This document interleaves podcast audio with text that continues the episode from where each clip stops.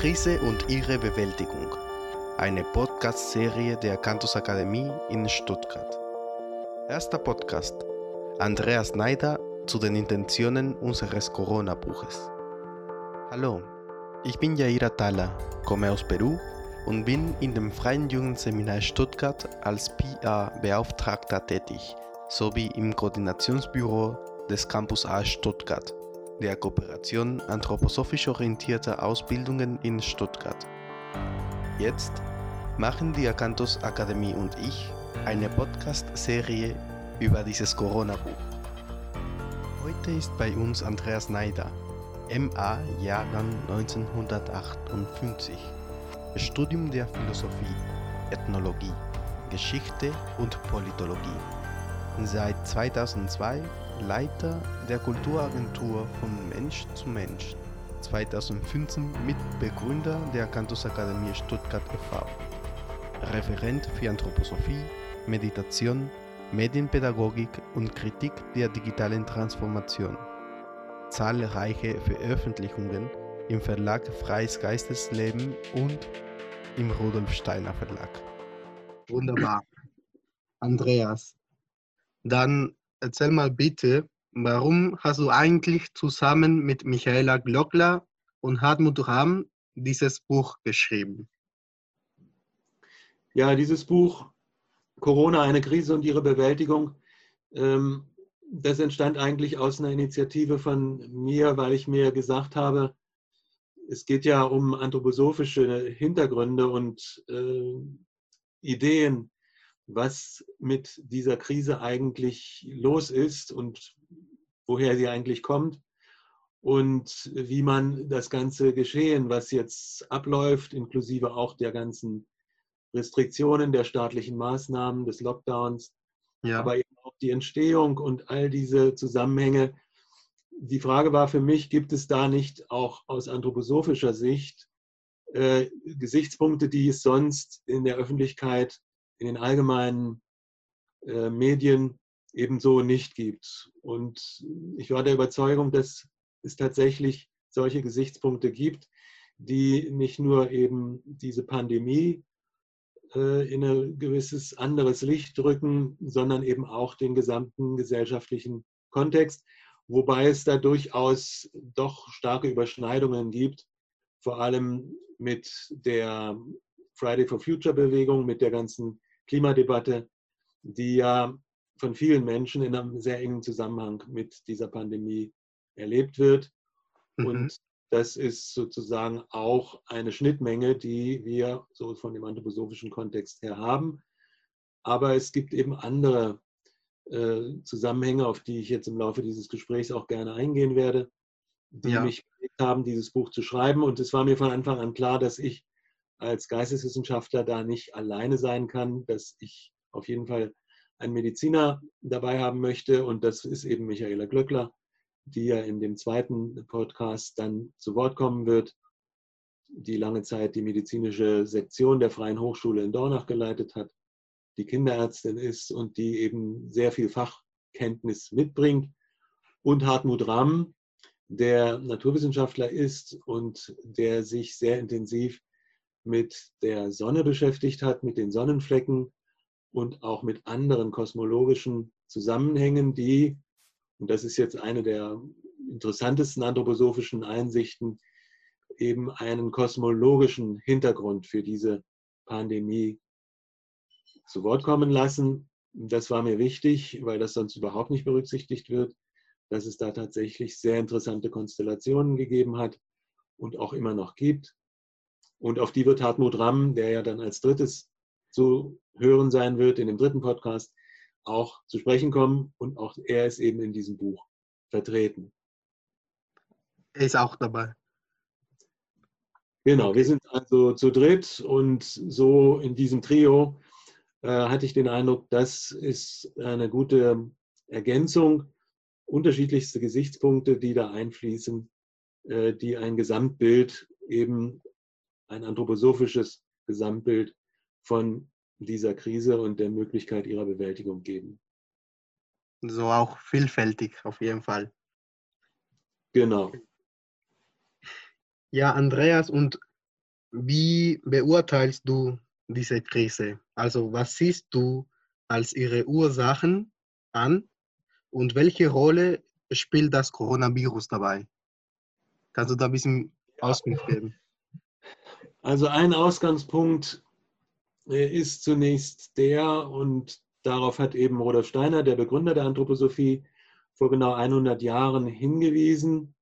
Es ist eben interessant, dass die anthroposophische Medizin, die ja eine Ergänzung und Erweiterung der Schulmedizin darstellt, dass Rudolf Steiner diese anthroposophische Medizin eben genau vor 100 Jahren im April 1920 begründet hat und in einem der Vorträge bei der Begründung dieser anthroposophischen Medizin für diese noch jungen anthroposophischen Ärzte damals äh, spricht er eben ganz bestimmte Dinge aus, die ein ganz anderes Licht auf diese Zusammenhänge, mit denen wir es hier zu tun haben, werfen. Und einer seiner Gesichtspunkte ist eben der, dass er sagt, ein Virus oder überhaupt Viren mhm. niemals die Ursache für eine solche Pandemie, sondern sie sind eine Begleiterscheinung. Er bringt einen sehr interessanten und auch, wenn man so will, humorvollen Vergleich, dass er sagt, klar, wenn es regnet, dann quaken die Frösche. Dann hört man die Frösche quaken. Ja. Aber das Quaken der Frösche ist nicht die Ursache des Regens. Also wenn die Frösche quaken, fängt es nicht deshalb an zu regnen, sondern es ist umgekehrt. Das genau. heißt, die Viren, die Frösche, die quaken, wenn es regnet. Das heißt, wenn eine solche Erkrankung, eine solche Pandemie ausbricht, dann, wenn man so will, freuen sich die Viren. Die Viren äh, leben in diesem Umfeld einer solchen Pandemie ungeheuer stark, verbreiten sich ungeheuer stark, können sich verbreiten. Mhm. Aber der Hintergrund ist eben so auch wie Robert Koch übrigens, der Begründer ja dieses Robert Koch Institutes, mhm. genau vor 100 Jahren auch gesagt hat, ein Virus ist nichts, der Wirt ist alles. Nicht? Das heißt, der Boden, auf dem ein Virus sich ansiedeln kann, das sind die einzelnen Menschen und das ist auch die menschliche Gesellschaft, die menschliche Gemeinschaft wenn die bestimmte Voraussetzungen mitbringt, dann kann ein solches Virus sich da entfalten. So wie in diesem Bild, wenn es regnet, quaken die Frösche. Wow. Das heißt, unter der Bedingung, dass da Regen ist, quaken auch die Frösche. Und unter der Bedingung, dass eben ein ungesunder Boden natürlich bereitet ist für eine solche Atemwegserkrankung, wie es ja Covid-19 darstellt, wenn diese Voraussetzungen gegeben sind, dann kann dieser Virus sich ausbreiten. Also das ist, das ist die Folge sozusagen eines langen Prozesses. Eines sehr langen Prozesses. Ich will das gleich noch etwas genauer charakterisieren. Aber um nochmal auf diesen Ursachenzusammenhang zu sprechen zu kommen, mhm. ist ja ganz deutlich, in der Bevölkerung, jetzt zum Beispiel in Deutschland, wo 83 Millionen Menschen leben, da erkrankt ja nicht jeder Mensch. Es erkrankt nur ein ganz bestimmter Prozentsatz. Und auch von den Menschen, die sich infizieren, die, wo man also dieses Virus nachweist, werden nicht alle krank. Vor allem Kinder erkranken ja eigentlich bislang fast überhaupt nicht, selbst wenn sie den Virus haben.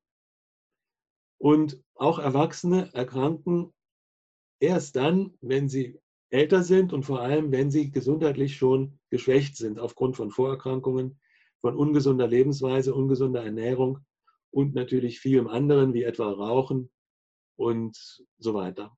Das sind eben Voraussetzungen. Aber es gibt noch andere Voraussetzungen und die hängen jetzt speziell mit dieser Art von Erkrankung zusammen. Covid-19 ist ja eine Erkrankung des Atmungssystems, vor allem die Lunge, die da befallen wird und auch Teile des Blut- und Herzkreislaufs, die werden mit in Leidenschaft, Mitleidenschaft gezogen. Deswegen Herzerkrankungen sind eine ungünstige Voraussetzung. Mhm. So, das, was mit unserer Atmung zu tun hat, mit der Lunge, wo wir uns ja mit der Umwelt direkt verbinden. Nicht? Wir atmen ja die Luft ein, wenn wir mit anderen Menschen zusammen sind, dieselbe Luft, die auch die anderen Menschen schon geatmet haben. Wir tauschen die Luft aus und dadurch ist es auch so, wenn man in einem Raum mit 50 Menschen zusammen ist und da nicht lüftet, dann ist irgendwann die Luft sehr schlecht, weil die Menschen diese Luft eingeatmet haben, verbraucht haben und dann nur noch eben dieses Kohlendioxid wieder ausstoßen. Und davon kann kein Mensch leben. Es braucht eine Balance, ne? Wie bitte? Das braucht eine, eine Balance. Ja, Einatmen und ausatmen. es braucht eben Einatmung und Ausatmung. Aber was ich damit sagen will, ist, dass der Mensch sich eben dadurch tatsächlich auch physisch, obwohl man immer denkt, der Mensch hat einen festen Körper und er ist abgeschlossen von seiner Umgebung und von seinen Mitmenschen, aber das ist nicht der Fall. Die Menschen sind durch die Luft direkt mit ihrer Umgebung verbunden und auch mit allen anderen Menschen. Und jetzt zeigt ja dieses Covid-19, dass genau das unterbrochen wird. Die Menschen, die daran schwer erkranken, die ersticken ja regelrecht.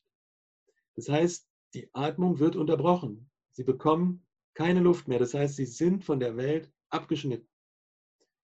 Und durch dieses Lockdown, diese Kontaktsperre, sind ja. wir auch, auch jetzt tatsächlich physisch von anderen Menschen abgeschnitten. Und daran kann man sozusagen ablesen, was für eine Erkrankung das ist. Das ist eine, wenn man so will, Beziehungserkrankung oder eine Beziehungskrise. Ja, richtig und, sozial, ja. Und jetzt kann man aber weitergehen. Jetzt komme ich auf diese Klimageschichte zu sprechen. Wenn man das jetzt sich genauer anschaut, was für eine Art von Krise ist das, dann muss man sagen, wir haben eine Beziehungskrise der Menschheit schon sehr viel länger. Die Klimakrise ist ja die Folge eines sinnlosen und brutalen Raubbaus des Menschen an der Natur. Der Mensch hat sich die Natur zu eigen gemacht und beutet sie rücksichtslos aus, verbraucht Ressourcen ohne Ende. Mhm. Das heißt, er steht in einer ungesunden Beziehung zu seiner Umwelt, in einer völlig einseitigen Beziehung. Er hat kein Mitgefühl mit der Natur. Er erlebt die Natur nur als etwas, was er verbrauchen kann, was er benutzen kann. Also eine ausbeuterische Haltung der Natur gegenüber, die eben ungesund ist und die darauf schließen lässt, dass der Mensch kein wirkliches Verhältnis zur Natur hat, kein gesundes Verhältnis zur Natur hat. Sonst würde er anders mit ihr umgehen. Ja, das, das klingt natürlich sehr, sehr schlimm an. Aber sag mal, siehst du auch in dieser Krise Chancen eigentlich? Können da Chancen entstehen für uns? Ich sehe darin natürlich Chancen, weil ich sage mal so, der einzelne Mensch, wenn er erkrankt, jetzt nicht an einer Seuche, sondern an einer normalen Erkrankung, mhm. man kann eine Krankheit immer als etwas Schlimmes erleben und sagen, ich will die Krankheit loswerden, ich nehme Tabletten und schnell weg damit. Das ist aber auch wieder eine Beziehungskrankheit, wenn man zu der Krankheit kein Verhältnis herstellen kann. Das heißt, wenn man sich auf eine Krankheit einlässt und sie hinterfragt, warum erkranke ich denn? Warum an dieser Krankheit? Was sagt mir diese Krankheit? Hat das vielleicht eine Bedeutung? Wenn ich so frage, dann ist die Krankheit eine Chance, aufzuwachen. Die Krankheit macht mich auf bestimmte Dinge aufmerksam, die ich vielleicht in Zukunft anders machen sollte.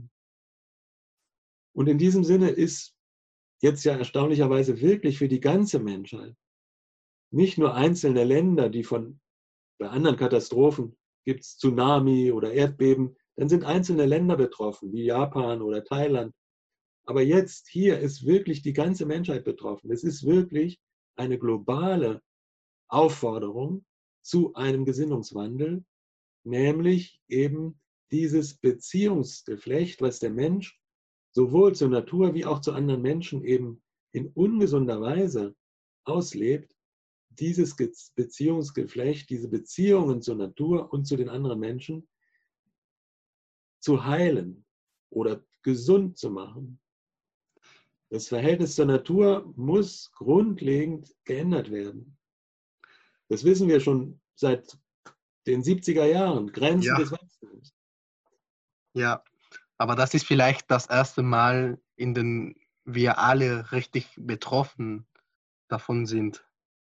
Und ja, dafür müssen wir auch die Verantwortung endlich mal nehmen. Das ist eben eine große Prüfung auch, wenn man so will, ob die Menschheit das erstens begreift und ob sie jetzt sich zusammentut. Wir haben ja gestern diese Geberkonferenz gehabt von der EU, von Frau von der Leyen für diese Impfung. Nicht, da kamen im Nu 7,5 Milliarden Euro zusammen. So schnell hat wohl noch nie jemand so viel Geld eingesammelt wie gestern die Frau von der Leyen. Wow. Nicht, wenn es jetzt um wieder dieses Medikament geht, das ist wieder dieselbe Haltung. Diese Krankheit ist furchtbar und jetzt muss man schnell ein Medikament haben, eine Impfung, damit das verschwindet, als ob nichts gewesen wäre. Schnell das vergessen, ist, ja. Das ist fatal, wenn man eine Krankheit nicht begreift als eine massive Aufforderung, wirklich grundlegend etwas zu ändern. Und dabei geht es vor allem um das Verhältnis zur Natur, aber auch um das Verhältnis zu den anderen Menschen.